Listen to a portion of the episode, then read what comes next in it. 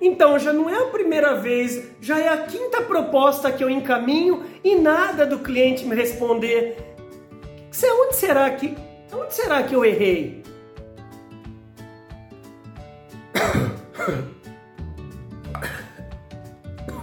Deixa eu entender que não é a primeira vez que eu já falei para você, não é a segunda nem a terceira, que antes de mandar proposta você tem que fazer diagnóstico, você tem que fazer briefing com o cliente, senão você fica uma fábrica de proposta fazendo a semana inteira proposta e nada de fechar. E além disso, quando você envia a proposta, amarra uma data, liga para o cliente, manda um e-mail, pelo amor de Deus, fala com ele por WhatsApp até, as, até amanhã, qual horário que eu posso te ligar? É, ou seja, amarre a sequência da proposta para você não perder muita proposta. Chegou aqui, por favor, um calmante, pelo amor de Deus, briefing e amarra a data. Um calmante.